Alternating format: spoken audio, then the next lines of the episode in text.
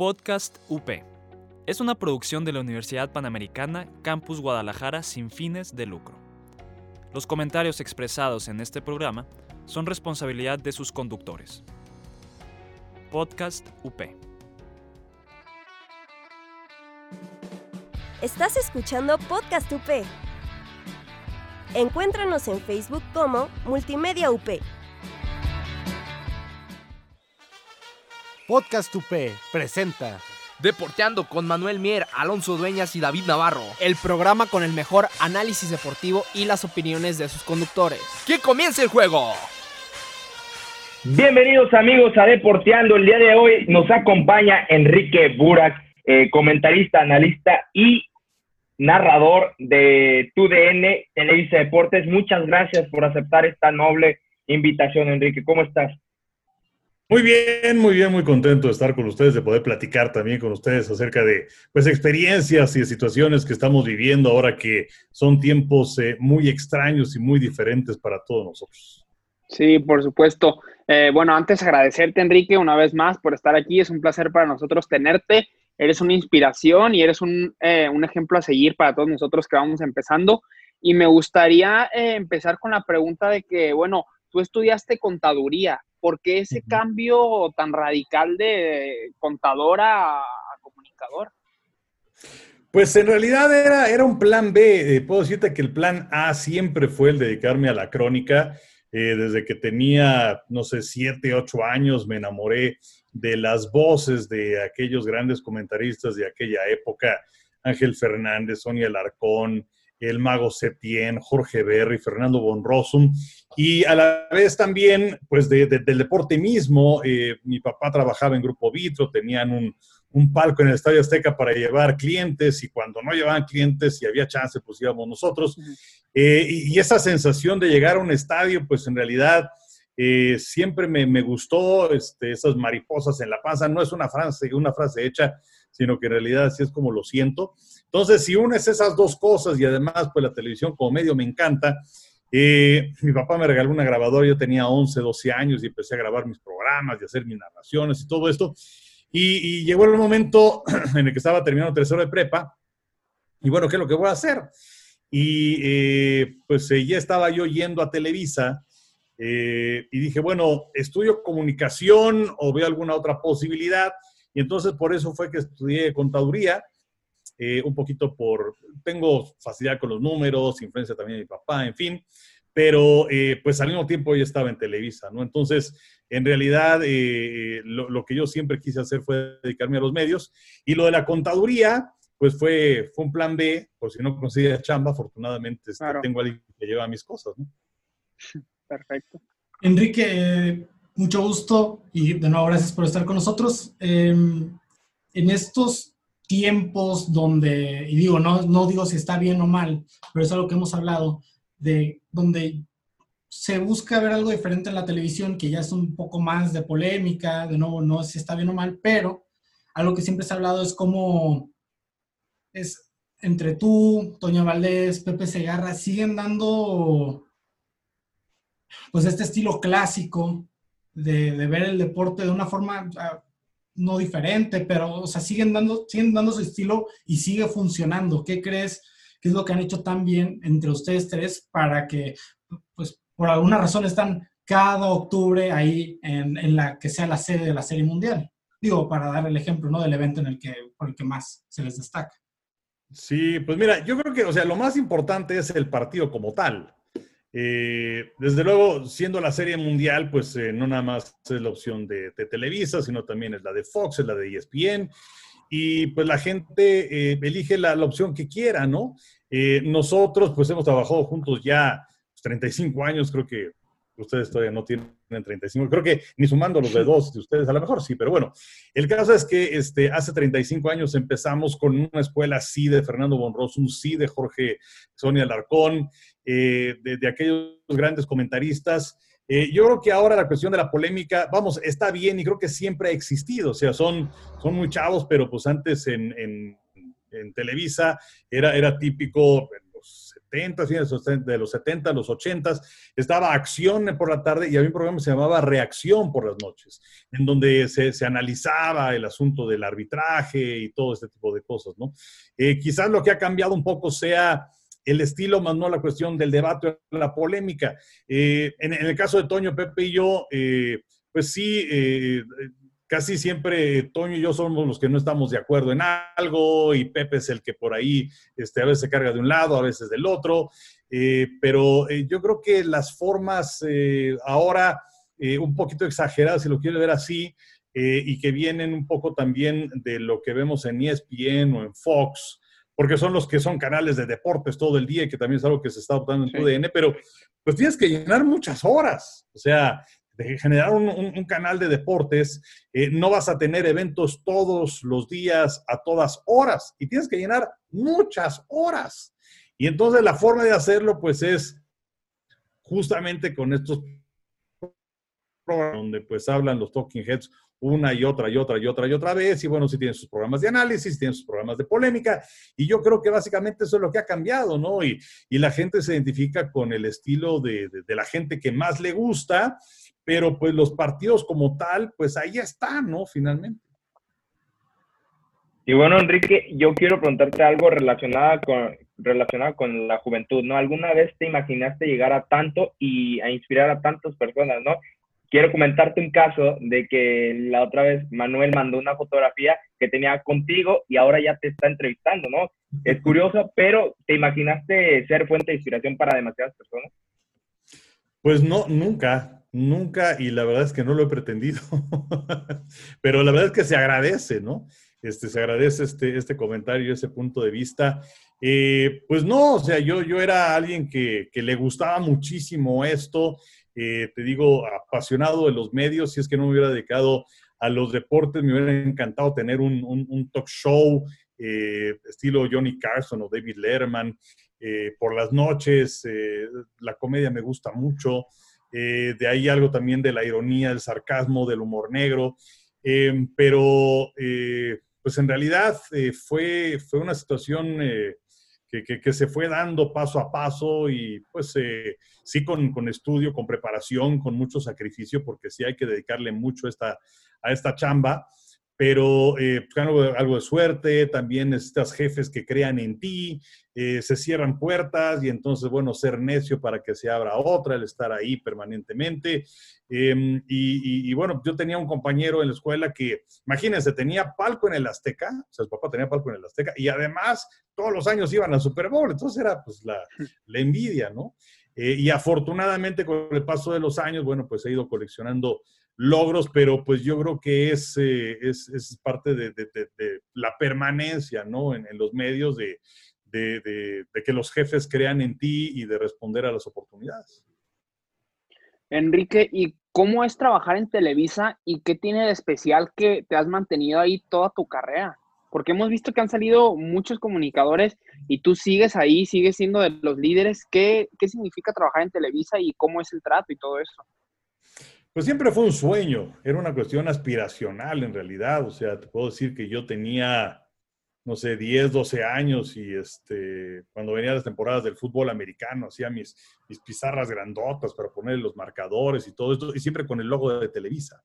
Eh, y es que, eh, digo, no porque Canal 13 de aquella época pues no tuviera eh, talento, ¿no? Pues ahí estaba José Ramón Fernández y Raúl Orbañanos, estaba Pepe Espinosa, desde luego, pero, pues no sé, por gusto, yo siempre me cargué de este otro lado de Televisa. Y, siempre era una cuestión aspiracional estar en, Televisa o la empresa más grande, más importante de medios en América Latina.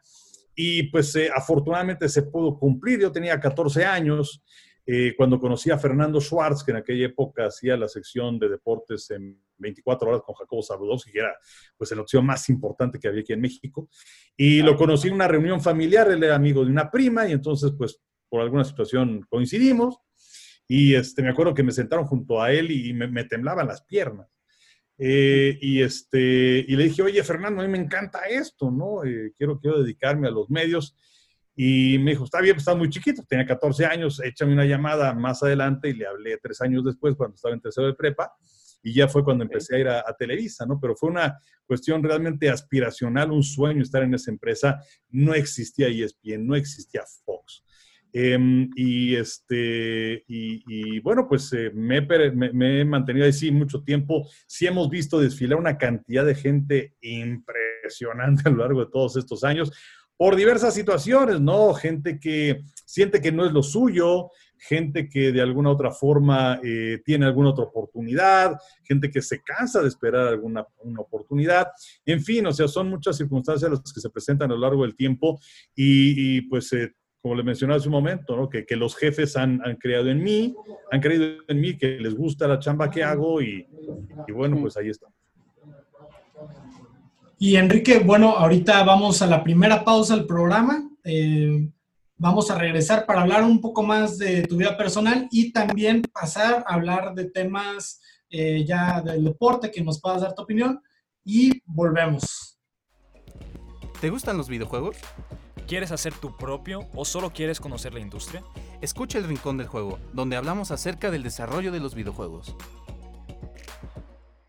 Y regresamos para el segundo bloque, aquí con invitado de lujo, Enrique Burak. Eh, Enrique, eh, yo te tengo aquí dos preguntas, pero es que no quiero que se me vayan porque luego se nos va el tiempo y estas creo que son muy importantes. Ayer hablábamos con Mauricio Emay, con quien te tocó compartir en Televisa, eh, y nos decía este tema de que es muy importante el entender los sacrificios que vas a tomar si quieres estar en este puesto, si quieres llegar a, a ese nivel, ¿no?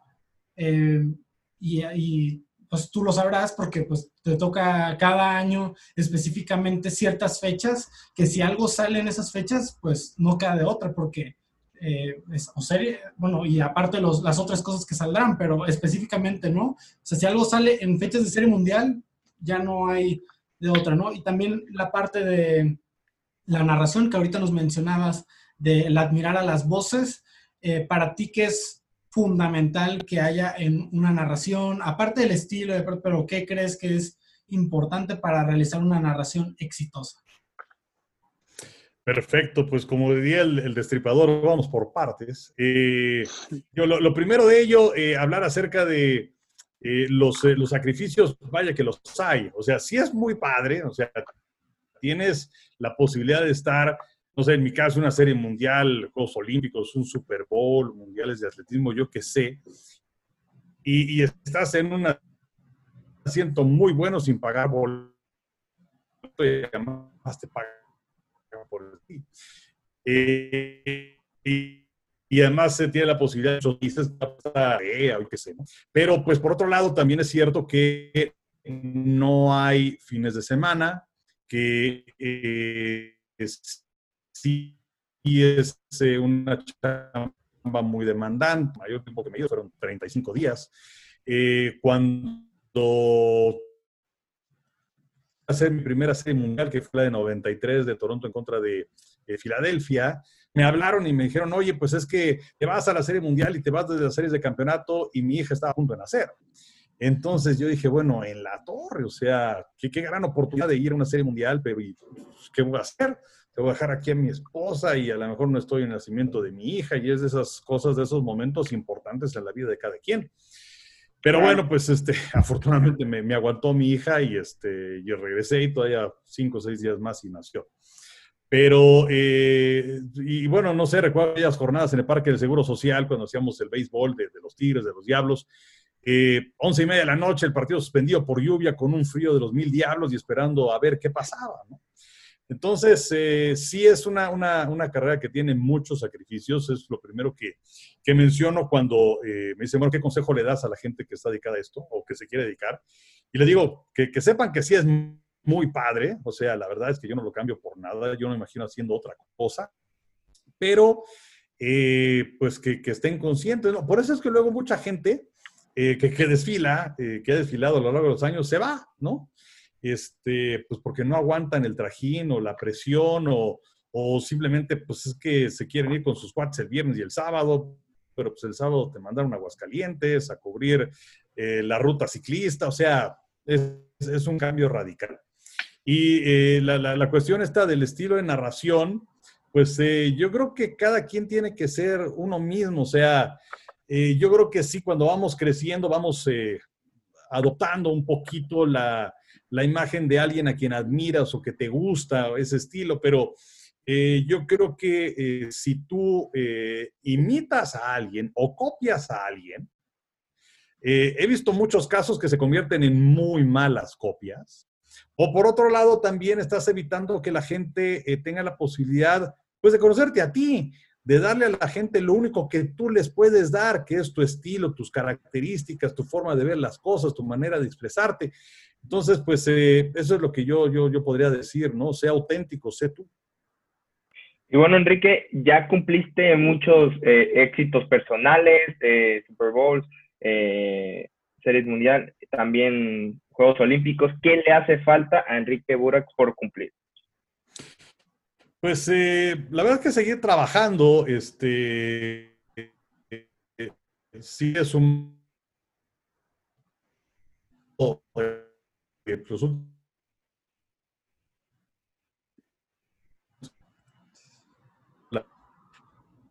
la, fortuna de transmitir las series finales de la NBA, que, que, afortunadamente también, no es un mundial de fútbol, tampoco es lo mío, sí, sí he hecho a lo largo de los años eh, programas, pues, como que con Carlos Boyer, eh, últimamente con Espanarse, pero eh, pues no es algo que me, que me apasione, ¿no? Entonces, pues seguir, o sea, la verdad es que cada vez que llega una transmisión, este, la gran mayoría que son con Pepe y con Toño, pues es disfrutarlas al máximo, ¿no? Antes de cada narración, eh, Pepe dice, vamos a divertirnos y la verdad es que pues es lo que pretendemos hacer, pasar a lo mejor posible. Eh, sí hemos sido muy afortunados de estar juntos 35 años, eh, ya, ya, ya, ya todos los días prácticamente, pero bueno, de trabajar juntos son 37 pero este, también estamos conscientes que pues, nos queda menos tiempo este, que no nos estamos haciendo más jóvenes y que hablando de jóvenes, pues ahí viene una, generación de chavos, ¿no? Entonces, lo que yo quiero, pues, es, seguir haciendo mi, trabajo, hacerlo de la mejor manera posible, este, y bueno, seguirme preparando, porque la verdad es que no me imagino haciendo otra cosa, me gusta mucho. Oye, Enrique, has comentado en muchas ocasiones que aquí en México se le da demasiado valor y demasiada atención al fútbol cuando otros deportes también hacen muy bien las cosas y no se les presta tanta atención, no tienen tantos fanáticos. ¿Tú crees que esto se deba a que los mismos deportes no hacen lo suficiente para atraer nuevos aficionados y para mantenerlos ahí eh, al pendiente? ¿O es porque los medios de comunicación no le dan eh, pues el mismo valor y transmitirlos y la información a la gente? Pues yo creo que esto es un poquito como la historia del huevo y la gallina, ¿qué fue primero? Eh, sí es cierto que los medios eh, tenemos mucha culpa, creo que los medios se han centralizado demasiado en el fútbol en los últimos años. A mí, ¿por qué me gusta tanto otros deportes? Pues porque cuando yo estaba creciendo, bueno, teníamos, eh, y, y como decía, o sea, no existía ni ESPN ni Fox. Pero en tele abierta, en donde sí puedes llegar a mucha gente, pues teníamos el base y teníamos el americano y pasaban el golf y pasaban los cuatro torneos grandes del tenis y, teníamos pues desde luego el fútbol. Eh, pero vamos, había una oferta mucho más amplia para la gente y creo que la cultura deportiva se va eh, tomando justamente de ahí. Eh, me acuerdo cuando fuimos a los Juegos Olímpicos de Barcelona en 92, había unos chavos que, bueno, eran nuestros, nuestros choferes, ¿no? Eran, eran, eran jóvenes que eran voluntarios, que querían interiorizarse en los Juegos Olímpicos, participar en sus Juegos Olímpicos. Y la verdad es que me llamaba la atención. O sea, estos chavos te hablaban de, de, ciclismo, te hablaban de atletismo, y te hablaban de automovilismo, y te hablaban de tenis. Y aquí es, pues, ¿cómo quedó en América? O sea, y ya.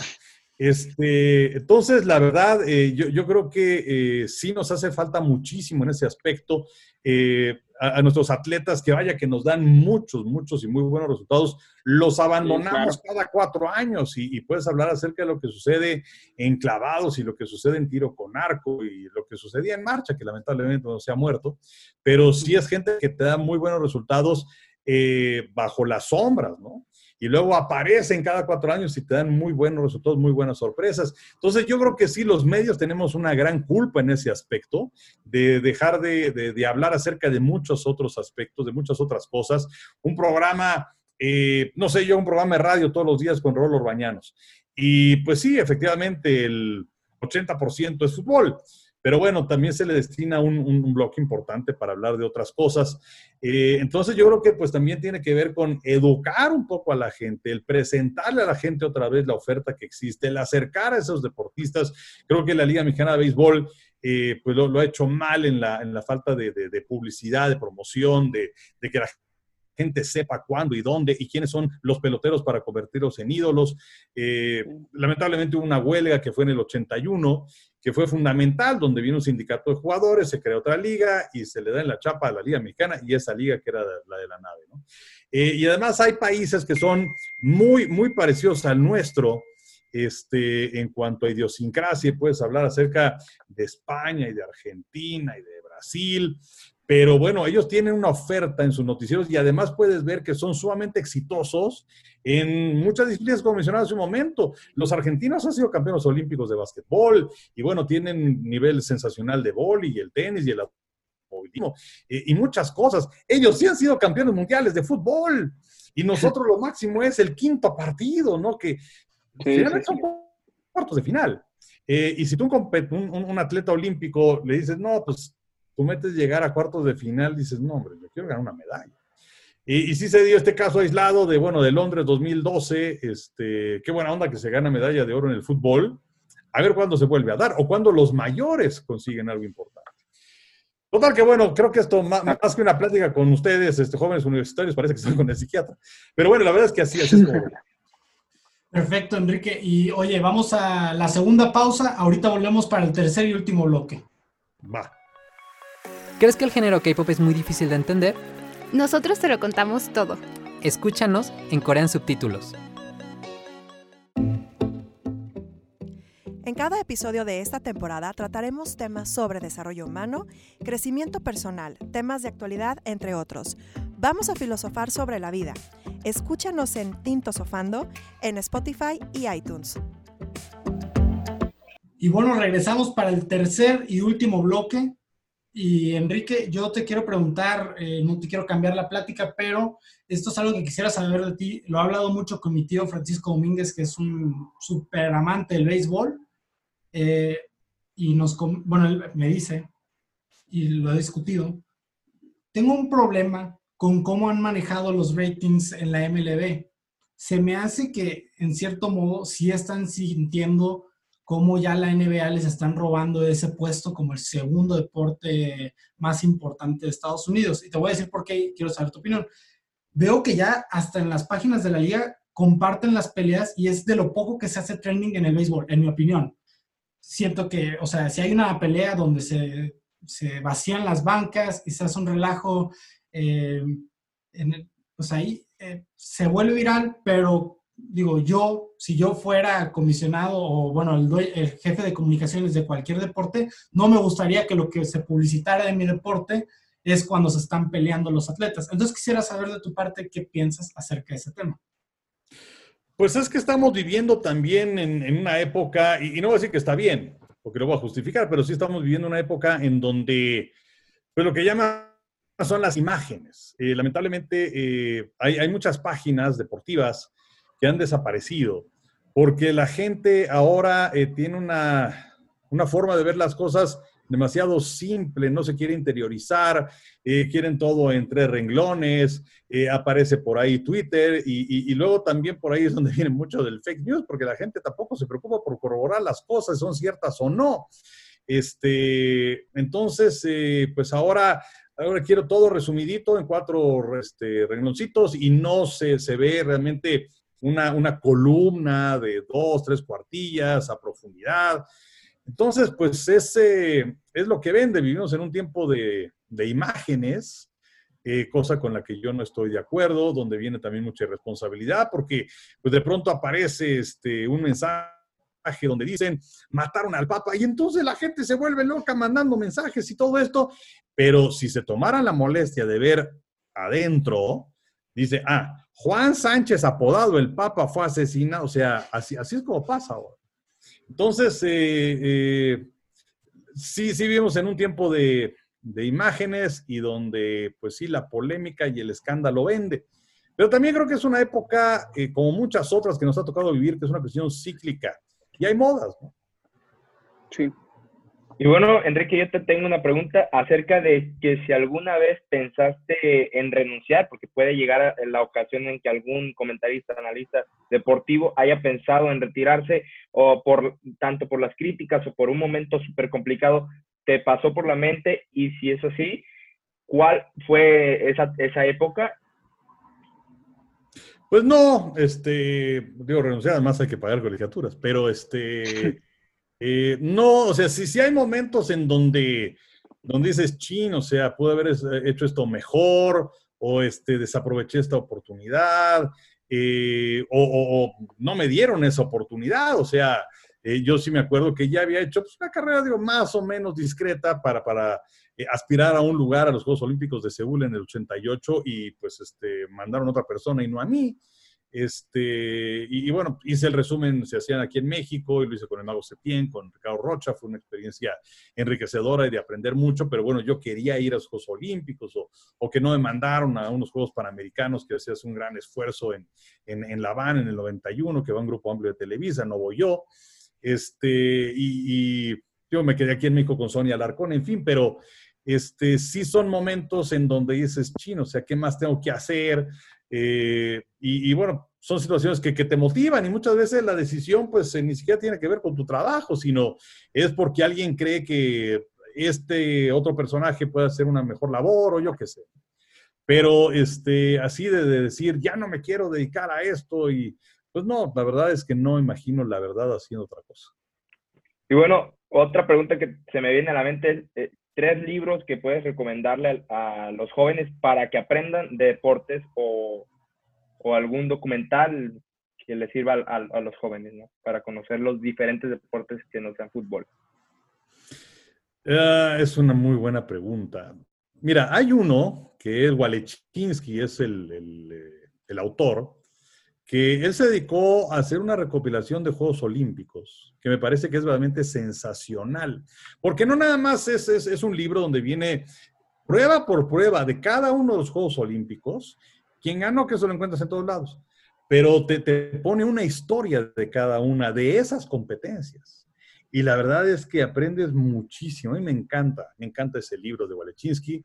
Me gusta mucho un libro de Joe Torre, eh, que pues habla de, esa eh, dinastía que creó con el equipo de los Yankees de Nueva York, en su llegada a partir de la segunda mitad de la década de los años 90. Eh, y en realidad, bueno, George Steinbrenner lo elige para que esté ahí. pues la, última decisión fue pues porque era del área de Nueva York. Pero bueno, Torre generó una gran franquicia en aquel entonces con peloteros como Jorge Posada, Mariano Rive, Andy Perit y compañía, ¿no? Y también me gusta mucho un libro eh, de Roger Staubach que se llamaba Tiempo suficiente para ganar. Era, era, era típico que cuando venía los últimos dos minutos y los vaqueros estaban abajo en el marcador, Roger Staubach muchas veces trajo de regreso a los vaqueros de Dallas. Entonces, eh, sé, son, son tres de los libros que, que, más me han gustado y que les puedo eh, recomendar. Enrique, ¿has tenido la oportunidad de asistir a series mundiales? Super Bowls, Juegos Olímpicos, Juegos de Invierno, pero ¿cuál es el que más has disfrutado y por qué? Pues mira, los que más he disfrutado y más he sufrido han sido los Juegos Olímpicos. Porque, bueno, ya tenía la experiencia de, Barcelona 92, de Atlanta 96 y de Sydney 2000. Y luego viene un cambio importante a raíz de eh, Salt Lake 2002, los Juegos Olímpicos de Invierno. Para ese entonces ya teníamos a Javier Alarcón como, como jefe y entonces Javier me decía, ¿sabes qué? Sí se me ocurren muchas ideas, pero soy un desmadre. Y tú eres más estructurado y le conoces a los deportes olímpicos. Entonces, a partir de 2002 eh, y a partir de Atenas 2004, y luego lo hice también en Beijing 2008 y en Londres 2012, en 2016, pues ya se nos cruzó el señor Slim, no tuvimos los derechos. Y ahora tenemos los derechos para Tokio, pero pues se nos cruzó la pandemia. Pero eh, en esos juegos, incluyendo eh, Torino en 2006, eh, yo me dediqué a eh, no nada más hacer mis labores en, el programa de la noche, de la jugada y de narrar eventos, sino también de hacer la programación. O sea, ¿qué es lo que la gente iba a ver en México a través de la pantalla de Televisa? De 6 a 7 de la mañana eliminatorias de atletismo y de 7 a 8 eliminatorias de natación y de 8 a 10 las finales de gimnasia y así. Este, ¿Qué era lo que transmitíamos y quiénes lo narraban? Y sí era, era una gran eh, presión porque, bueno, pues vas compitiendo los ratings en televisión azteca. Eh, y además las horas de sueño, ¿no? O sea, de pronto tenía dos horas para dormir aquí y tres horas para dormir allá. Entonces sí era un auténtico eh, problema. Afortunadamente nos fue, nos fue muy bien en los ratings y le ganamos a Azteca. Pero, eh, pero es, es, lo que más me ha gustado, la verdad. Este, eso de que te sientas y ahí en el IBC donde se hacían las transmisiones y que tienes 20 monitores con 20 deportes diferentes y decir vamos a esto y luego vamos a esto, o cambió el plan y nos vamos a esto. Porque antes este, llegaba un productor, se sentaba y tenía esos 20 monitores y decía, vamos a ver nada sincronizado. Y 20 minutos. Y no sabía ni quién, ni cómo, ni qué, y cómo terminaba. Ya me aburrí, vamos a ver básquet. Y pum, y quién contra quién, o sea, sin don ni son. Entonces, eh, pues es, es lo que más me ha gustado, la verdad. Oye, Enrique, ya que nos queda poco tiempo, eh, una pregunta que le hacemos a los reporteros o gente del medio es tres consejos que le tengas a la gente que quiere llegar a los medios. Pues bueno, creo que ya, ya lo dije parcialmente hace un momento, ¿no? Este, primero que estén plenamente conscientes que esta es su vocación, sí es padrísima, pero bueno, sí tiene muchos altibajos y sí tiene mucho esfuerzo y sacrificio. Eh, punto dos, les diría que, que estén conscientes que este es, este es, un maratón, o sea, son 42 kilómetros, 195 metros. No crean que es este, la prueba de los 100 metros y que apenas entrando que se van a surgir todas las oportunidades. Hay casos este, extraños, aislados, este, donde llegan y de pronto ya están ahí la semana siguiente en la tele, pero este, sí, sí es una, una carrera larga en donde pues hay que picar piedra, hay que ser pacientes. Y, también lo que mencionaba hace un momento, que sean auténticos, o sea, eh, sí creo que de alguna otra forma puede ser bueno escuchar otras voces o estilos, pero no copien, sean ustedes. Por último, eh, ¿algún consejo para superar las críticas a, a, los que van empezando? Porque las redes sociales te pueden terminar mal, ¿no? Pues mira, que te vayas haciendo de una piel bastante gruesecita. Porque, eh, pues, vamos, eh, esto, esto de las redes sociales, digo, de entrada pues, no existía cuando, cuando yo estaba en esto. Eh, empezando, este, sí te encontrabas alguien en la calle y, este, afortunadamente a Toño, Pepe y a mí, en cuanto al béisbol americano, nos ha ido bastante bien. Pero bueno, este, en cuanto al fútbol, no sé si hayan otras pasiones o qué, pero bueno, pues sí tienen que lidiar un poco más mis compañeros con eso. Pero, este, pues que no permitas que te hagan daño, ¿no? O sea, eh, y, a lo mejor, eh, sí, eh, o sea, no engancharte con alguna crítica, sí ver de quién viene. Mira, me ha pasado, agarro, veo, y no, pues es un güey que tiene cuatro seguidores, ¿no? Pues dices, ¿para qué le das esa plataforma? Y además las redes sociales, no hay que perderlo de vista. O sea, el Twitter y todo eso son micromundos. O sea, es algo muy distinto ya cuando viene algo en, en tele abierto, todo eso donde viene exposición a millones y millones de personas. O sea, sí son las redes sociales importantes y las redes sociales sí han generado hasta cierto punto revoluciones, pero no deja de ser Twitter un micromundo. Entonces tampoco engancharse.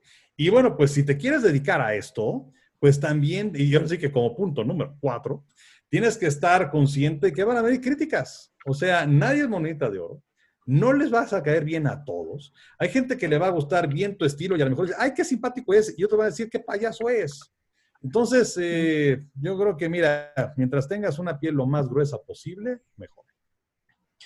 Perfecto, Enrique, eso sería todo. Muchísimas gracias. Te quisiéramos hacer otra invitación para que en algún momento pudieras regresar. Eh, en serio, nos ha gustado esta plática mucho, pero creo que faltó tanto de qué hablar eh, entonces, si algún día pudieras volver, estaríamos encantado, encantados. Por supuesto, por supuesto, me encantó la playera que traes de los padres de San Diego. Y este. A mí me habían prometido que AJ Perler me prometió que el año pasado era el bueno y pues qué lástima, ¿no? Pues sí, bueno, ni hablar, pero bueno, pues mira, y qué gusto también de lo de la, la fotografía que mencionaban desde hace algún tiempo. Y bueno, pues un, un, placer estar con ustedes y aquí estamos a la orden y, y cuídense mucho. Muchas gracias, hasta luego. Gracias. Y eso fue todo con Enrique Burak. Muchas gracias por haber aceptado nuestra invitación. Tuvimos una gran plática. Muchachos, ¿qué les pareció? Muy bien, gracias eh, Manuel. También gracias a Enrique Burak por eh, acompañarnos el día de hoy y no se olviden de seguirnos en redes sociales como Deporteando UP, Deporteando Podcast en Instagram. Y bueno, sigan al tanto de nuestras redes porque se vienen entrevistas de calidad. Y David, ¿dónde nos pueden encontrar para escuchar el programa?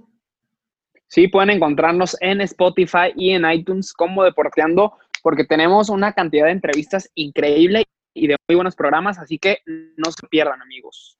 Claro que sí. Nos vemos para el próximo programa. Bye. Bye. Gracias por escucharnos. Hasta el próximo programa. Sigan echando la reta. Estás escuchando Podcast UP. Encuéntranos en Facebook como Multimedia UP. Podcast UP. Es una producción de la Universidad Panamericana Campus Guadalajara sin fines de lucro. Los comentarios expresados en este programa son responsabilidad de sus conductores. Podcast UP.